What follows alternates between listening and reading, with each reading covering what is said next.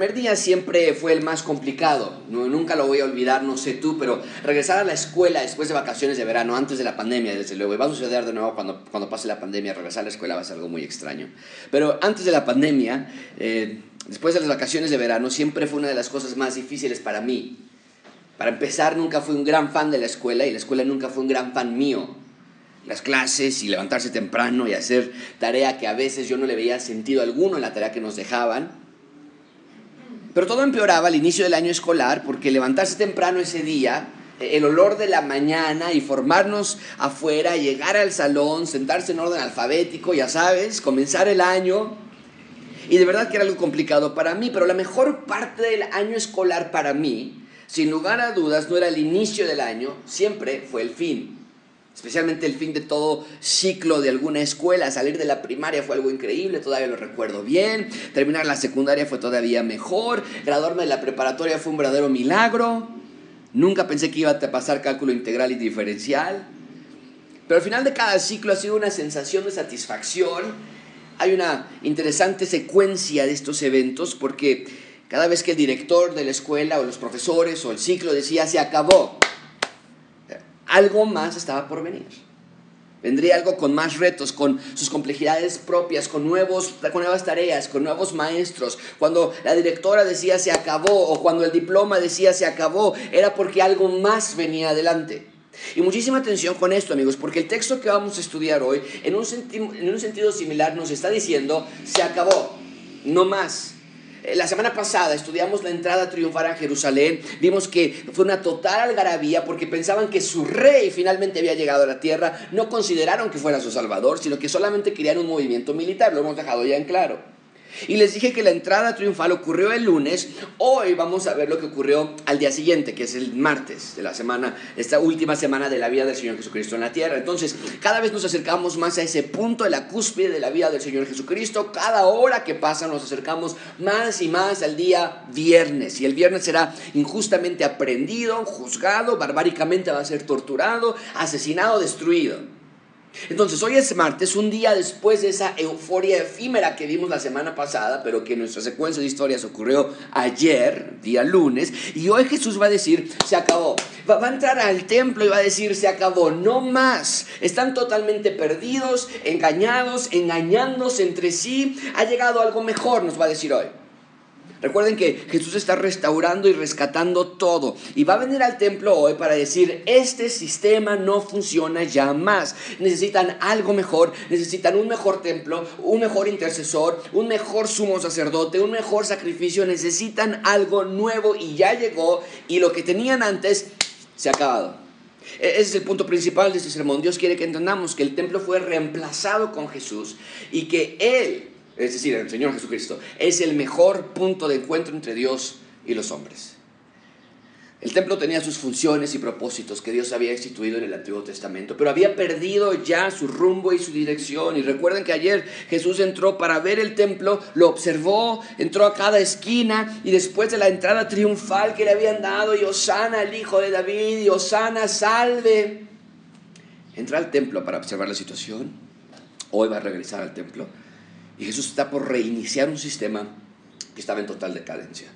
Y no nada más eso, sino que Jesús viene a mostrarnos que Dios nunca ha querido religiosidad. Él siempre ha buscado devoción. Y, para mostrarnos tal verdad, Cristo va a hacer un acto simbólico que, amigo, amiga, debe resonar en tus oídos. Porque nos va a demostrar abiertamente lo mucho que Jesús detesta con asco la religiosidad de las personas. Te puedo hacer esta pregunta esta mañana. ¿Qué le estás ofreciendo a Dios? ¿Religiosidad o devoción? Y hoy vamos a examinar cuáles son las características de la una y de la otra. Y para lograr eso vamos a estudiar tres puntos, no es cierto, cuatro, ya no, ya no puedo contar, cuatro puntos, el árbol fallido, el templo fallido, el árbol destruido y el templo reemplazado. Mucho material, así que comencemos. En primer lugar, el árbol fallido. Vean conmigo, versículo 12, el árbol fallido. ¿A qué prefiero con esto? Al día siguiente, cuando salieron de Betania, tuvo hambre. Entonces el texto comienza diciéndonos que este evento ocurrió, no sé claramente allí, al día siguiente de lo que estudiamos la semana pasada. Un día después de la entrada triunfal en Jerusalén. Y esto tiene muchísima importancia porque, como les dije, Marcos va a poner gran atención en los detalles que suceden en estos últimos días. Marcos nos va a presentar con cada acción que el Señor Jesucristo hizo antes de morir. Y tenemos que conectar lo que el Señor Jesucristo está haciendo con el propósito general de su ministerio. Mucha atención con esto. ¿Por qué Jesús permitió que lo recibieran con tal exuberante emoción si sabía que al final de la semana lo iban a traicionar y lo iban a ejecutar? ¿Por qué permitió eso el Señor Jesucristo? Muy simple, porque el Mesías había llegado. Y la profecía de Zacarías 9, de Zacarías 9 decía que el Mesías iba a llegar sentado en un pollino y llegaría para hacer justamente lo que el Mesías debía hacer. Y si les pudiera pedir que memorizaran algo, sería esto, porque esta serie se llama Mesías. Y sería triste si después de tantos meses de estudiar Marcos no supiéramos la información acerca del Mesías. El Mesías habría de hacer tres cosas. Esta es la misión del Mesías. Vencer a los enemigos de Israel, los opresores de Israel en este caso, lo más obvio para ellos era que estaban bajo el imperio cuál. ¿Alguien se acuerda sobre qué imperio estaba o qué imperio estaba sobre Israel? ¿Alguien se acuerda? Roma. Pero no se dieron cuenta que el verdadero enemigo de Israel no era Roma, era algo interno que había manchado su naturaleza para siempre. ¿Qué se llama eso? El pecado. Pero bueno, eso es lo que el Mesías tendría que hacer, vencer a los enemigos de Israel. Número dos, reconstruir el templo. Ahora, esto no es arbitrario, es lo que habían dicho en el Antiguo Testamento los profetas. Y número tres, tendría que reinar en justicia. Bueno, pues el rey va a reinar. En diferencia de todos los otros reyes, el Mesías esperado tendría que reinar en justicia y en paz eterna. Es importantísimo que tengas estas verdades claras porque tenemos que ver si Jesús hizo estas tres metas o si cumplió estas tres metas del Mesías. Y ya nos ha demostrado que los enemigos de Israel han sido vencidos. ¿Cuáles son los enemigos de Israel? Bueno, los efectos, el pecado, desde luego, y los efectos del pecado los vemos allí. Con la entrada del Señor Jesucristo se acabó de manera virtual las enfermedades. Él las venció. Podía curar cualquier enfermedad. La, muerte, se ha muerto, resucítenlo. Él venció a esos enemigos de Israel. A Satanás y sus entes, ¿qué es lo que hacía cada vez que había un demonio cerca de allí? Los demonios se decían, hijo de David, has llegado aquí, Jesucristo los venció. Y el punto más alto de esta victoria sobre sus enemigos, que puse en el número uno, desde luego que esa, esa victoria va a venir en la cruz. El punto cúspide, el máximo, el clímax. Cuando vence a todos sus enemigos y después en el futuro todavía cuando los juzgue y lance a Satanás y su séquito al agua de fuego. Pero vamos a ver que Jesús derrotará a todas las fuerzas que se levantaron, no solamente contra Israel, sino contra, contra toda la humanidad. Y vamos a ver al final de la serie de Marcos que Jesús es coronado, su victoria es instalada, Jesús va a estar en su trono y va a reinar por medio de la iglesia. Y por medio de ese reinado, hoy día reina en justicia y en paz, que es lo que está en la siguiente parte de la pantalla. Va a regresar aquí en la tierra y va a reinar en un reinado pleno y va a reinar con eh, eh, paz y justicia. Pero es el número dos lo que vamos a ver hoy. Vamos a ver que en efecto va a reconstruir un nuevo templo. Jesús va a deshacer, va a destruir ese templo y todas sus funciones, no de manera literal, no es que va a tomar cada tabique y lo va a destruir, pero de manera simbólica y, de una manera muy funcional. Va a destruir ese templo y va a decir que algo mejor ha venido. ¿Cómo nos va a dar este mensaje de manera simbólica? Lo hace de una manera muy interesante. Vean conmigo versículo 13. Al siguiente día entonces regresó y le dio hambre. Y viendo de lejos una, ¿qué dice el texto? Higuera, que tenía hojas. Les pedí que subrayaran lo que notaran eso en sus, notas, que lo pusieran en sus mentes. Tenía hojas. Es interesante, un árbol con hojas, dice el autor. Tengo que escribir que esa higuera tenía hojas. ¿Por qué? Dice allí, fue a ver si tal vez hallaba en ella algo, pero cuando llegó el Señor Jesucristo, nada yo. Pues no era tiempo de higos. ¿Para qué vas a, para qué vas a ver una higuera si no es tiempo de higos? Bien, entonces el Señor Jesucristo está por, hacer una, por dar una gran lección a sus discípulos y a nosotros. Abróchate tu cinturón porque esto es increíble. Y quiero que mentalmente tengan presente la cronología. De nuevo, es importantísimo ver la vida del Señor Jesucristo. Quiero que pongan esto muy, muy en claro. Sábado llega Betania. Domingo las multitudes van a ver a Jesús. Lunes entra en la entrada triunfal que llamamos, lo estudiamos la semana pasada. Martes, hoy, entra al templo. Va a ser un gran acto simbólico. Miércoles, el sermón del Monte de los Olivos. El fin se acerca. ¿Y cómo sabemos cuando venga el fin? Nos lo va a decir el Monte de los Olivos. Jueves, la última cena. Ahí está inaugurando el nuevo pacto Este es mi nuevo pacto que es por ustedes, mi sangre, mi cuerpo. Em, viernes, la crucifixión. El sábado, el sepulcro. El domingo, la resurrección. Es la semana y vamos a ir caminando junto con Jesús por las siguientes semanas, tal vez meses. Vamos a ir viendo todo lo que toma lugar. Cada día Marcos con detalle nos da lo que sucedió en cada 24 horas. Y cómo es que finalmente vamos a llegar a la cúspide de la historia de la Biblia, lo vamos a ver aquí. Pero entonces hoy estamos en martes. Y Jesús está regresando a Jerusalén y en el camino nos dice el texto que le dio hambre. Y entonces hizo algo obvio. Vean de nuevo versículo 13. Viendo de lejos una higuera, pues fue, buscó y no halló en ella porque no era tiempo de higos. Mucha atención con esto para que lo entiendas. Mucha atención con esto. En Israel había una gran cantidad de árboles de higo. Y entonces Jesús tiene hambre, camino a Jerusalén hacia el templo. Va a regresar hacia el templo. Ellos no lo saben todavía, los discípulos no pero nosotros ya leímos el texto y, el destino de Jerusalén es el templo. Y el camino al templo eh, ve un árbol de higos que tiene hojas. Deja de ponerlo allí. Ahí está, tiene hojas. Y se acerca porque quiere un higo, pero cuando llega al árbol se da cuenta que no tenía nada. Se está buscando entre las hojas, entre las ramas, no había nada para comer, no había contenido adentro del árbol.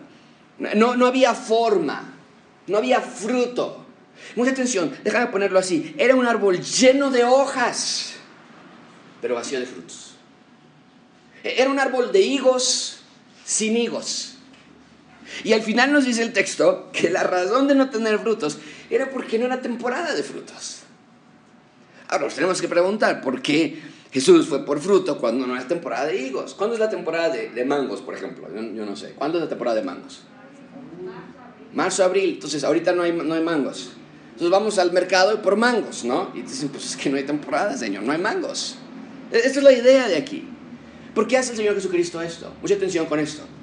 Los árboles de higo, por estas fechas en las que estaba el Señor Jesucristo, marzo, abril, más o menos, comienzan a dar un fruto pequeño que luego se va a convertir en higo. Pero en estas fechas, marzo, abril, nace este fruto pequeñillo, pequeñito, que es comestible, aún no es el higo totalmente desarrollado, pero se come y se saciaba el hambre de los que pasaban por el camino. El higo en sí se desarrolla realmente en agosto y septiembre. Pero antes de esas fechas las personas sabían que por ahí de marzo abril comenzaban a darse estos frutos pequeños y que podías ir y comértelos. Ahora, mucha atención con esto la manera en que tú sabías que esos frutos pequeños ya habían comenzado a nacer era porque el árbol tenía hojas. Esa era la señal. Entonces, esta era la orden. Primero nacía el fruto, luego llegaban las hojas del árbol. Si tú veías que ya el árbol tenía hojas, decías, ahí está, ya, ya, empezaban las frutillas, ya están ahí dentro.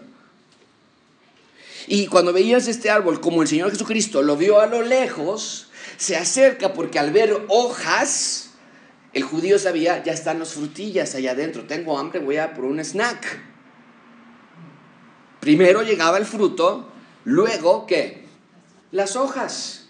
Y un árbol lleno de hojas indicaba que ya estaban esas frutas listas para comerse, aún inmaduras, sí, aún pequeñas, desde luego chicas, pero eran un buen alimento para las personas. Pero cuando Jesús llega a este árbol lleno de hojas, se da cuenta que era un engaño. El árbol tenía muchas hojas, pero nada de fruto. El árbol parecía tener fruto, parecía listo, parecía completo, parecía que estaba en la trayectoria correcta, pero el árbol era una verdadera burla, un completo engaño, era una trampa para las personas, un obstáculo para el hambriento, un sarcasmo de árbol, era una farsa, era un fiasco, era una mentira.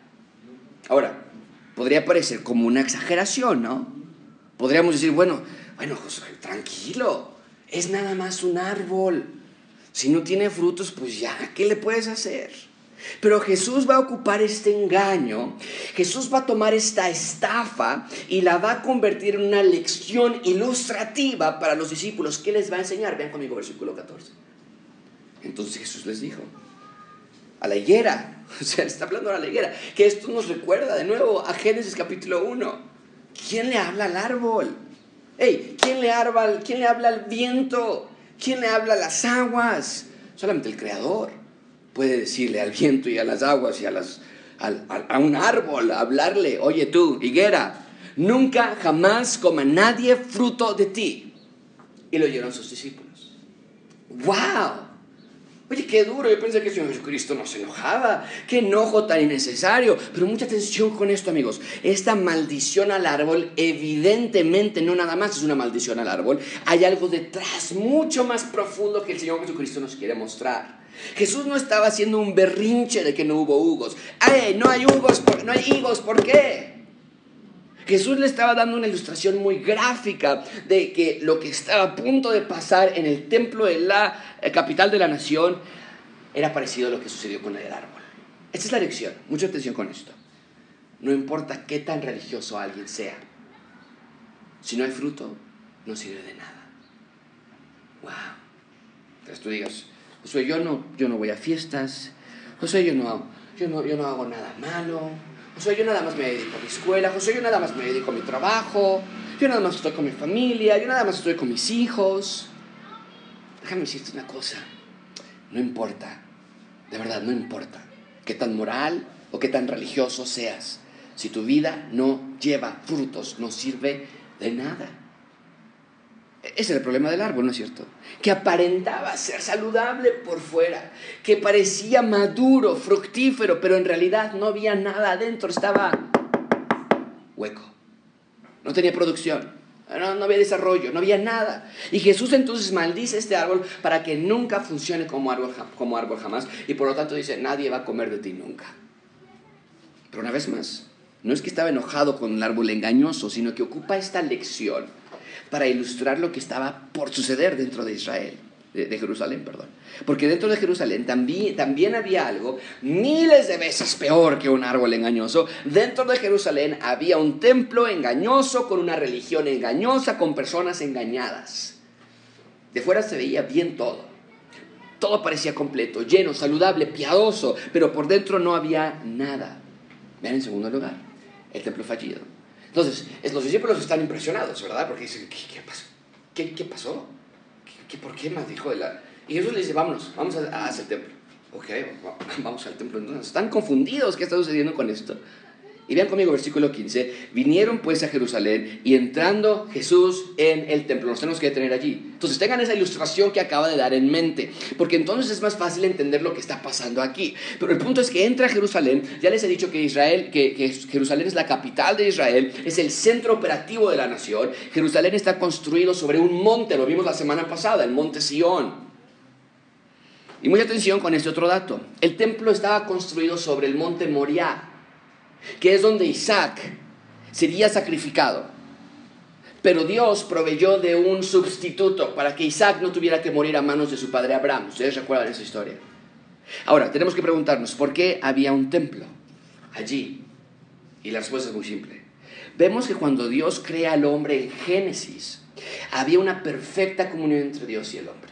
Caminaban, hablaban, estaban juntos el hombre y la mujer habían sido creados y puestos en el jardín, estaban directamente en compañerismo con Dios.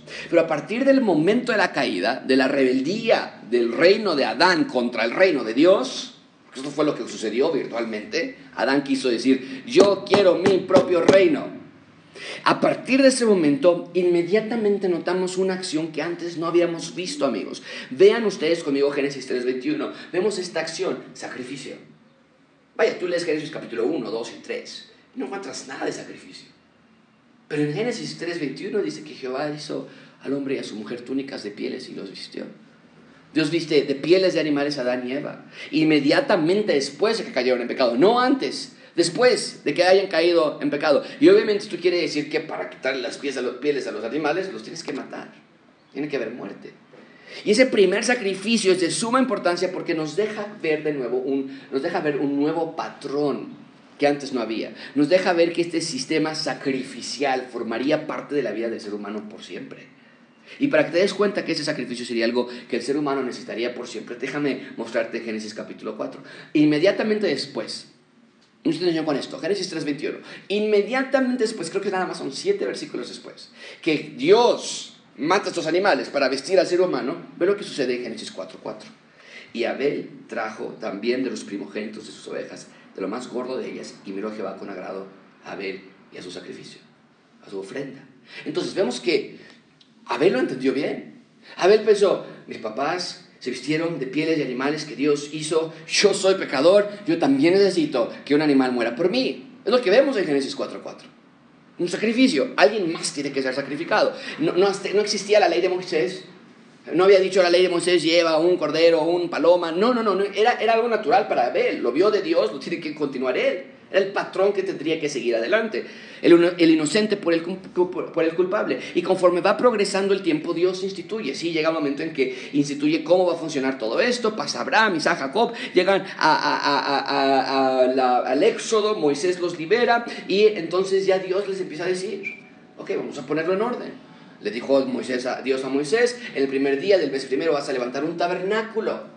¿El tabernáculo de qué? ¿Qué dice el texto? De reunión. Va a ser el lugar donde vamos a vernos. Tenemos una cita allí, Dios con el hombre. Y esa cita se lleva ¿dónde? En el tabernáculo. El tabernáculo de reunión, así le llama. Después vas a poner el altar, el altar del holocausto delante de la entrada del tabernáculo, del tabernáculo de reunión. Ah, ah, ese tabernáculo es el precursor del templo, era una tienda móvil que tenían en el desierto. Y, la iban poniendo y la quitaban, no tenían ciudad propia. Pero noten, ese lugar de reunión, así lo dice Dios. Y noten que dentro del tabernáculo, entre muchas otras cosas, estaba el altar del holocausto. ¿Qué es eso? Era donde el sacrificio moría por el pecador. Y entonces Moisés lleva a cabo este tabernáculo, lo construye, su hermano Aarón se vuelve el primer sacerdote que iba a trabajar ahí, iba a interceder por el pueblo de Dios, Aarón, Moisés estaban allí trabajando y este tema se vuelve permanente y constante en las escrituras. Y cuando llegan a la tierra prometida, lo que hoy conocemos como Israel, conquistan a Jerusalén y Dios les ordena, ahora que están en Israel, ¿qué crees que les va a ordenar? Construyan ya no un tabernáculo móvil, ahora tienen que construir un templo estable. Y el rey Salomón, el hijo del rey David, construyó el templo en el monte Moriah. Un templo de dimensiones impresionantes, con mobiliario de calidad como ninguna otra, con oros, piedra, oro, piedras preciosas, gran detalle, pulcritud. Y Salomón hace una oración de dedicación cuando se terminó el templo. Una oración preciosa. Léanla conmigo, por favor. Segunda de Crónicas 6:18 dice, más es verdad que Dios puede habitar con el hombre en la tierra por favor, si los cielos y los cielos de los cielos no te pueden contener. Esta casa no te puede contener a ti. Es lo que está diciendo Salomón. Pero tú vas a mirar la oración de tu siervo y a su ruego, oh Yahweh, Dios mío, para oír el clamor de la oración. No puedes vivir aquí, no estamos pretendiendo que aquí vas a vivir, pero aquí es donde nos vas a escuchar. ¡Wow! ¿Quieres que Dios te escuche? Ve al templo. Es la idea. Y, y tus ojos van a ser abiertos sobre esta casa. ¿Quieres que Dios te escuche? Hey, ¿quieres que Dios te vea? Ahí está el templo. El punto del lugar, el punto de reunión entre Dios. Era una cita entre Dios con el hombre. Mi nombre va a estar ahí. Vas a oír la oración con que tu siervo ora en este lugar. Asimismo, que oigas el ruego de tu siervo y de tu pueblo Israel. Cuando en este lugar hicieron oración, que tú oirás desde los cielos, desde el lugar de tu morada, que oigas. Y lo más importante del templo, ¿cuál es la última palabra que está en la pantalla? Perdones en el templo. Entonces, vemos el mismo propósito, la misma misión, la misma razón. Dios había instituido desde el principio de la creación que Dios sí quiere caminar y hablar y estar con el ser humano, pero que debido a la caída, ahora el humano necesitaba un punto de reunión intermedio. Lo necesitabas. Un lugar intermedio donde el sacrificio tomase lugar, donde el sumo sacerdote intercediera por ti, y ese lugar de reunión fue suplido con el templo. Y qué hermoso pensar en esto. El templo ofrecía dirección de Dios. El templo era un lugar de instrucción de parte de Dios. Mucha atención, con esto la existencia del templo era crucial para la existencia de los hijos de Dios. Bueno, si quieres que Dios te oiga, si quieres que Dios te perdone, si quieres orar a Dios, ¿dónde está el templo? Tengo que ir para allá. Iban al templo porque para eso era el templo. Y esto existe hasta nuestros días. Les mostré yo la semana pasada esta fotografía donde los judíos hasta hoy oran y visitan el templo. La única parte que queda del templo, una pared destruida. Hay unos túneles subterráneos que puedes ver, las piedras que llevó Herodes, los fundamentos, los cimientos del templo todavía quedan allí. Pero visiblemente es lo único que queda, una simple pared.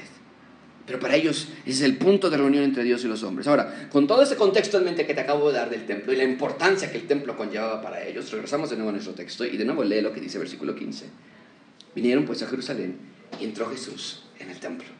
Entonces, recuerdan lo que sucedió ayer. Se dio una recepción de realeza, pensaban que era el Mesías. Ya les dije que una de las cosas que iba a hacer el Mesías era reconstruir el templo en los días de Jesús. El templo aún estaba en reconstrucción por batallas pasadas, estaba destruido. Y el templo de Salomón había sido destruido por eh, la conquista de Babilonia. Se había construido un segundo templo por Zorobabel. Y estábamos ahorita en el tercer templo con la dinastía de los Herodes, los herodianos. Ese es el tercer templo, el que el Señor Jesucristo dio. El tercero tratando de reconstruirlo. Era un templo hermoso, grandísimo, pero los judíos lo veían como corrupto porque Herodes lo estaba construyendo. Y para ellos Herodes era un traidor. ¿Cuál rey de los judíos? Tú sirves a Roma. Tú nos defiendes a nosotros. Entonces ellos querían independencia de Roma, no colusión con ellos. Bien, entonces Jesús entra al templo. Te puedes imaginar la clase de expectación que hay hay emoción, hay ansiedad. Dicen, oye, ayer estuvo padrísimo, viste cómo entró, y las palmas y las túnicas, y qué va a hacer hoy, hoy va a ser lo bueno, y acabamos de entrar al templo. ¡Hey, todos, vamos al templo! Jesús está entrando al templo, ya va a empezar la revolución. ¿Qué hace Jesús dentro del templo? Una clase de revolución, pero no la que ellos esperaban. Ven conmigo, entró al templo y comenzó a echar fuera a los que, a los que vendían. A, ver, a ver, aquí, ya no entiendo que los está sacando.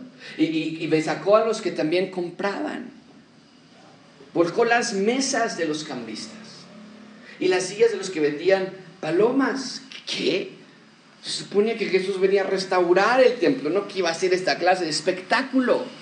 Echó fuera a los que vendían animales, volcó las mesas de los cambistas, nos dice el texto, tiró las sillas de las palomas. Ahora, tradicionalmente a mí siempre me enseñaron que Jesús hizo esto porque el comercio se había exacerbado. Habían hecho negocio de los animales que venían allí. Habían hecho negocio de algo tan sagrado. Y, parte es verdad. E, eso se había convertido en un mercado, era algo muy triste, en realidad. Pero por un lado, la venta de, de animales y los cambistas que están en la pantalla era necesario.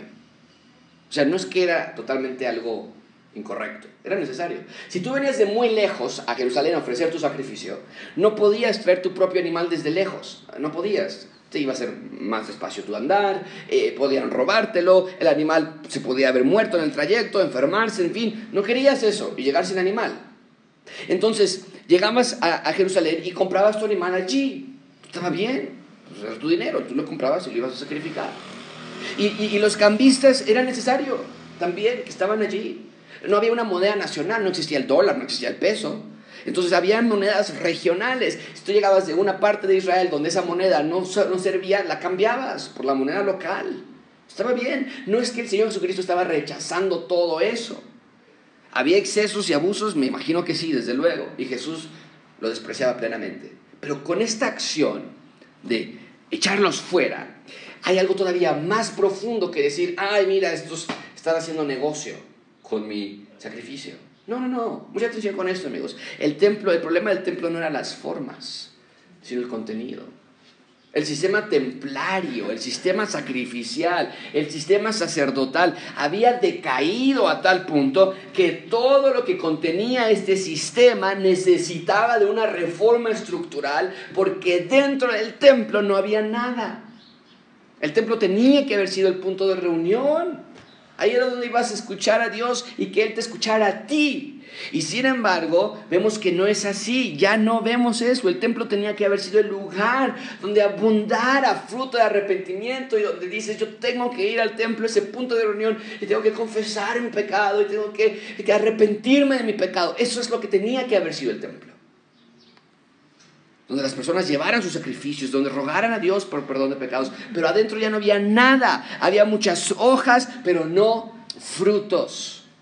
Las instalaciones estaban allí, los feligreses estaban dentro, los sacrificios se estaban llevando a cabo, el sacerdote oraba, las fiestas se celebraban, las oraciones se hacían, pero todo el sistema estaba hueco.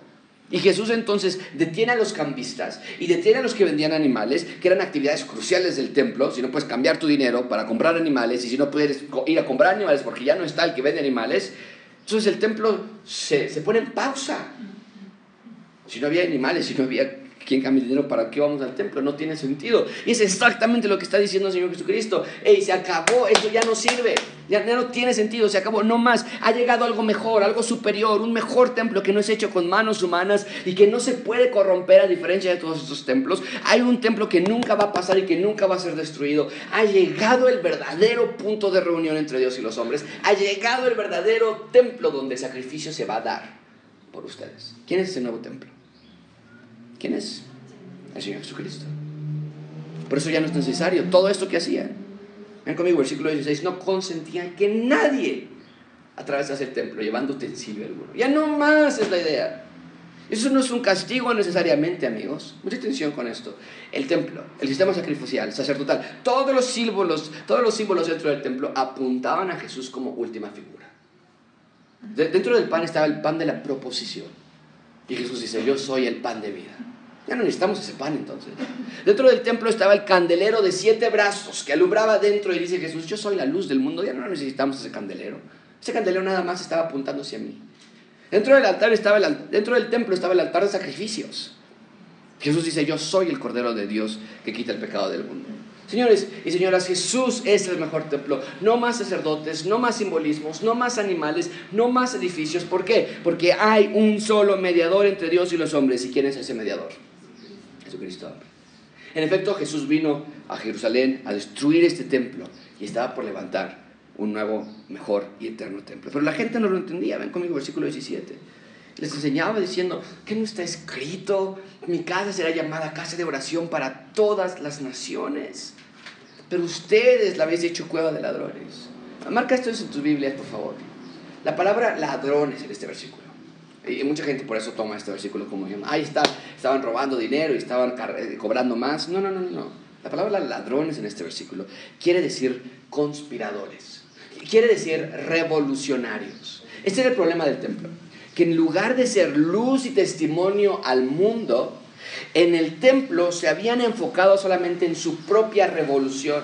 El templo tenía que haber sido el epicentro de oración por el mundo pero se había vuelto en un cuarto de guerra para esperar y planear sus, deseos de ser independientes, grandes, autónomos, gloriosos. Entonces, cuando dice cueva de ladrones, no está haciendo referencia a los que vendían, está haciendo referencia a todo el sistema, incluyendo a los sacerdotes, los feligreses, los religiosos. Todos querían nada más conspirar contra Roma, liberarse de Roma en lugar de, arrepentirse de sus pecados. Y obviamente no cae bien con los líderes religiosos de Israel. Ven conmigo versículo 18. Entonces Jesús está parando todo, pues nadie compra, ya nadie vende, no más sacrificios, nadie camina. Y dice el versículo 18, lo llegaron los escribas y los principales sacerdotes y se acabó. Para ellos fue la gota que derramó el vaso. Vamos a matarlo. Porque tenían miedo ¿De qué tenían miedo? Eh, perdón, eh, buscaban cómo matarle porque le tenían miedo por cuanto todo el pueblo estaba admirado de su doctrina. Pero al llegar la noche, el Señor Jesucristo salió. Entonces lo quieren matar, quieren matar al Cordero de Dios que quita el pecado del mundo. ¡Qué arrogancia! ¡Qué, necedad! Lo quieren matar. Es martes y para el viernes lo van a, lo van a haber logrado. Bueno, no dice el texto que se va en la noche. En tercer lugar, vean conmigo el árbol destruido el árbol destruido. Y empezando por la mañana, vieron que la higuera se había secado desde las raíces. Al día siguiente, miércoles, vemos que tal y como Jesús lo había dicho, el árbol se secó. De las raíces, es muy importante ese dato. No, fue algo superficial, ¿eh? No, es que se cayeron tres o cuatro hojas. De las raíces, sistémicamente, estructuralmente, ese árbol ya no funcionaba.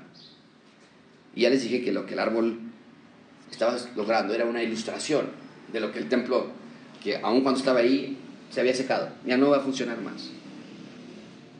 El Señor Jesucristo dijo, destruyan este templo y en tres días lo voy a levantar. Los días de ese templo estaban contados. Y lo mismo que pasó con ese árbol iba a pasar con el templo. Este sistema se iba a secar desde las raíces y así sucedió. Nosotros no venimos a este lugar para encontrarnos con Dios, por eso aquí no le llamamos templo. Esto no es el templo, es un edificio. Esto no, aquí no decimos estamos en la casa de Dios cuiden la casa de Dios. No, no, no, no, no es así. Así era antes, sí, pero ya no más. ¿Sabes dónde está el templo ahora? Bueno, si Jesús es el mejor templo, Él dijo, destruyanlo y yo lo levanto en tres días. Si Él es el mejor templo, y si nosotros tenemos al Espíritu de Jesús morando en nosotros, entonces quiere decir que ahora el templo de Dios mora en nosotros. Por lo menos así lo explica Pablo en 1 Corintios 3:16. No saben que ustedes son el templo de Dios y que el Espíritu de Dios está en ustedes. Ahora en Cristo puedes hablar con Dios. Dios está contigo, puedes aclamarle, puedes adorarle, puedes confesar tu pecado, puedes interceder por otros. Puedes pedir directamente a Dios, puedes caminar con Dios, Dios camina contigo, Dios te provee, te dirige, te habla, te abraza, te instruye, te cuida, te hace crecer. Todo gracias a que tenemos al mejor y más perfecto templo, todo gracias a Jesús y su obra redentora en la cruz. ¿Ves cómo el que el Mesías vino a restaurar todo? Y Pedro se da cuenta de este significado. Y ve lo que dice el versículo 21. Entonces Pedro, acordándose esto no es como que se le olvidó, sino empezó a conectar los puntos. Dijo, maestro, mira, la higuera que maldijiste se ha secado. Pedro se da cuenta, en cuestión de horas. Es, que ayer estaba frondoso. Oye, es que, es que ayer tenía hojas. Está muerto hoy. El árbol infructífero ha muerto. Y entonces ahora estamos a horas de que el templo grande y grandioso también muera desde las raíces, ese edificio.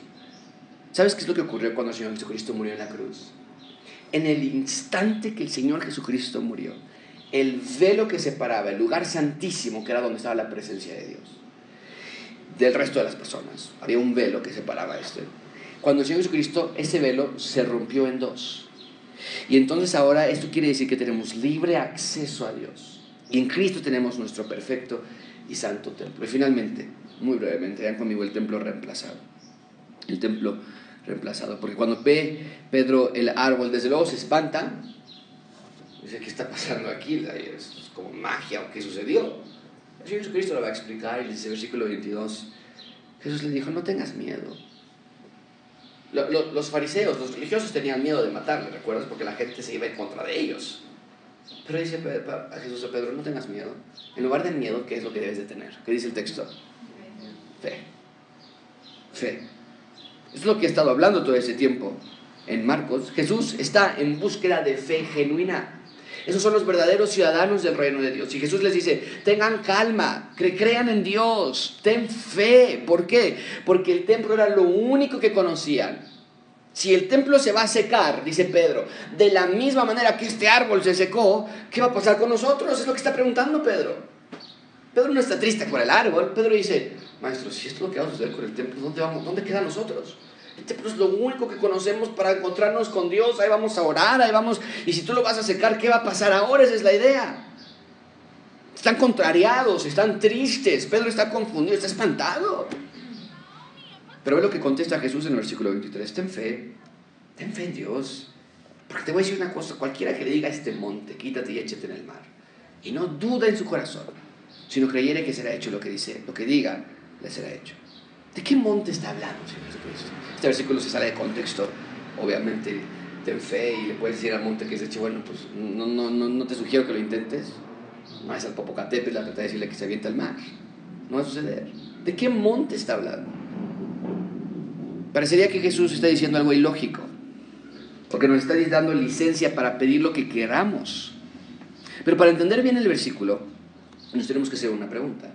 ¿De qué monte ha estado hablando durante todo este pasaje que estamos estudiando? Está hablando nada más de un monte. Nada más ha habido un monte el que está hablando en este, en este pasaje. ¿Cuál monte es? El monte donde estaba construido el templo.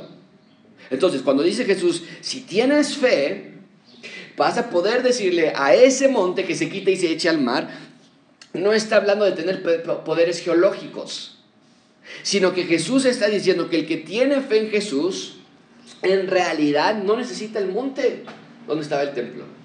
No necesitas un lugar, es lo que está diciendo. Puedes deshacerte de él y de manera de una hipérbole dice, vete al mar, no te necesito, se acabó, ya. En, otras palabras, si tienes fe en mí, Pedro, ya no necesitas un templo en donde ir. Lo puedes desechar, lo puedes olvidar, lo puedes tirar al mar, esa es la idea. ¿Por qué? Porque ahora ya no necesitas un lugar donde orar específicamente, o no necesitas un lugar específicamente donde encontrar a Dios. Ahora tienes acceso a Dios por medio de Jesús en cualquier momento. Y nos da el ejemplo de este acceso ilimitado que tenemos con Dios, versículo 24. Por tanto os digo que todo lo que pidieres orando, todo. ¡Wow! Creed que lo recibiréis y va a venir ¿Qué está diciendo Señor Jesucristo? ¿Está diciendo que puedo pedir todo lo que quiera? Yo creo que me va a venir un aumento. Yo creo que nunca voy a enfermar del coronavirus. Yo creo, ¿Y me va a venir? ¿Es lo que está diciendo Señor Jesucristo? No. Estamos hablando dentro del marco del templo de sus funciones, de sus propósitos. Y si había un templo, era para tener acceso con Dios y tener comunión con Él y tener perdón de pecados. Lo que está diciendo Jesús es, ahora nuestro acceso es directo a Dios, el requisito ya no es ir a un lugar para orar. Si tú creías, tenías fe en que en ese templo Dios te iba a perdonar tus pecados, en que en ese templo Dios te iba a escuchar, ahora ten fe también que cuando vayas a Dios por medio de mí, ten fe en que Él te va a escuchar todo lo que tú le pidas dentro de ese marco del templo. Ahora el requisito no es ir a un lugar para orar. Ahora el requisito es tener fe al orar. Mucha atención con esto, amigos. Orar sin fe es un insulto a Dios. El requisito para acceder a Dios es orar con fe genuina a Dios descansando. ¿Qué dice? Bueno, ¿qué es fe, José? Esa es la fe. Descansar en sus promesas y en su soberanía. Señor, yo te ruego, tengo acceso a ti, ¿verdad? Tengo acceso a Dios por medio del Señor Jesucristo, que con fe voy a pedir que tú me des paz y que tú seas soberano en medio de esta enfermedad. Y sé que lo voy a recibir. Sé que voy a recibir paz de ti y sé que voy a, voy a recibir tu promesa de que eres soberano. Ahora, a veces oramos al revés. Señor, tengo mucha fe en que me vas a sanar. Bueno, eso no es algo que Dios nos promete, por lo menos no en esta tierra. Que nos va a sanar en nuestro cuerpo futuro. Pero la promesa cuando dice oren con fe no es pídanme que un carro nuevo, un carro nuevo, tú me lo vas a dar porque tú lo has prometido. No, no, no. Quiero paz porque no tengo un carro nuevo. Eso sí Dios te lo ha prometido. Y así se aplica en cada área de nuestras vidas. Pero hay una advertencia, ¿eh? conmigo, versículo 25 cuando cerramos, cuando oren, perdonen. Uf, uf, perdonen. Si tenéis algo contra alguno, para que también vuestro Padre que está en los cielos os perdone a vosotros sus ofensas. Porque ustedes no perdonan, tampoco vuestro Padre que está en los cielos os perdonará vuestras ofensas. ¡Wow! Pedro está diciendo, ¡wow!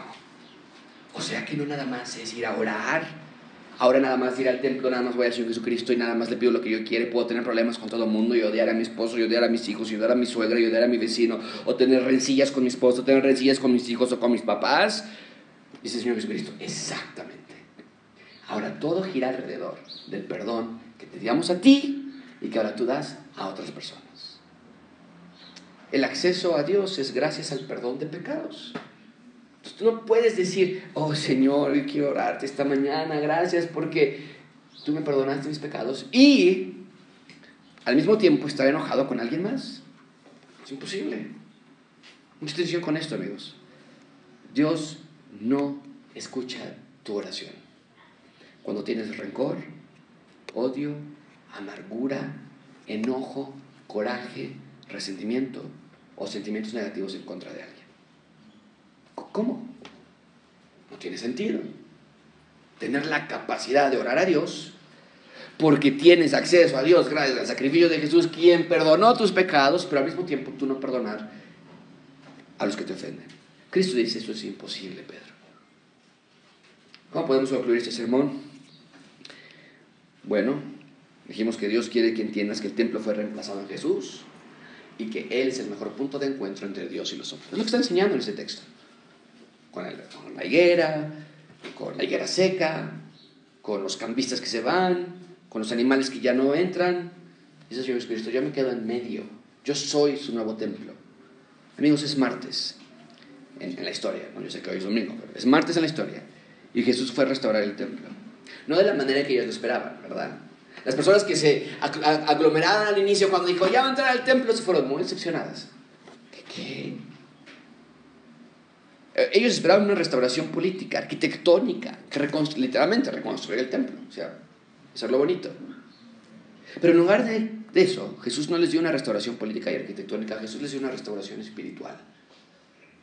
Así que, a ti, gracias abundante, amigo que nos visitas hoy, los que están aquí, los que nos están viendo por Face, vive disfrutando de tu nuevo punto de reunión en Dios. Jesús es nuestro nuevo tabernáculo. Jesús es nuestro mejor templo. Él es el sacerdote, Él es el Cordero, el Rey, el Mesías, el libertador y el perdonador de nuestras ofensas. Y Jesús se merece gloria y adoración y es hora de que nuestras vidas sean dignos repositorios del templo de Dios. Junto con Pablo te pregunto, ¿qué no sabes? Que tu cuerpo es el templo de Dios y que el Espíritu Santo mora en ti.